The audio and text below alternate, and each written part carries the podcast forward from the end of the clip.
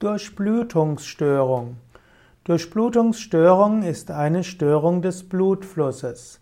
Besonders bekannt sind Durchblutungsstörungen in den Armen und Beinen. Das kann zum Beispiel zu kalten Händen und kalten Füßen führen.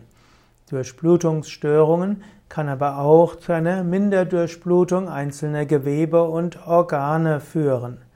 Durchblutungsstörungen können entstehen durch Verengung der Arterien oder auch durch Verlegung des arteriellen Zuflusses, weil eine Arterie nicht mehr genutzt werden kann. Durchblutungsstörungen können auch entstehen, wenn durch Krampfadern, wenn also der venöse Abfluss nicht mehr funktioniert. Es gibt auch plötzliche Organausfälle und die können dann auch zu Durchblutungsstörungen führen.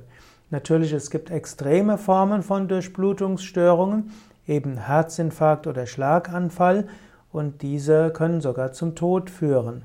Also es gibt, es kann Gefäßverengungen geben oder auch Gefäßversperrungen, also Thrombosen, und diese können dann zu Durchblutungsstörungen führen. Es gibt auch Durchblutungsstörungen, die eine Konsequenz von bestimmten Erkrankungen sind und die Durchblutungsstörung selbst kann man auch als Erkrankung ansehen. Vorbeugung von Durchblutungsstörungen. Gute Vorbeugung von Durchblutungsstörungen geht zum Beispiel durch sportliche Aktivität. Wer jeden Tag oder fünfmal die Woche mindestens 20 bis 30 Minuten Ausdauertraining macht, der hält seinen Kreislauf in Schwung. Wer außerdem Yoga-Atemübungen macht, Pranayama, Sonnengruß und Umkehrstellungen, auch der sorgt dafür, dass der Kreislauf in Gang kommt. Außerdem sind Kneipsche Güsse oder Wechselbäder sehr hilfreich gegen Durchblutungsstörungen in den Händen und in den Füßen.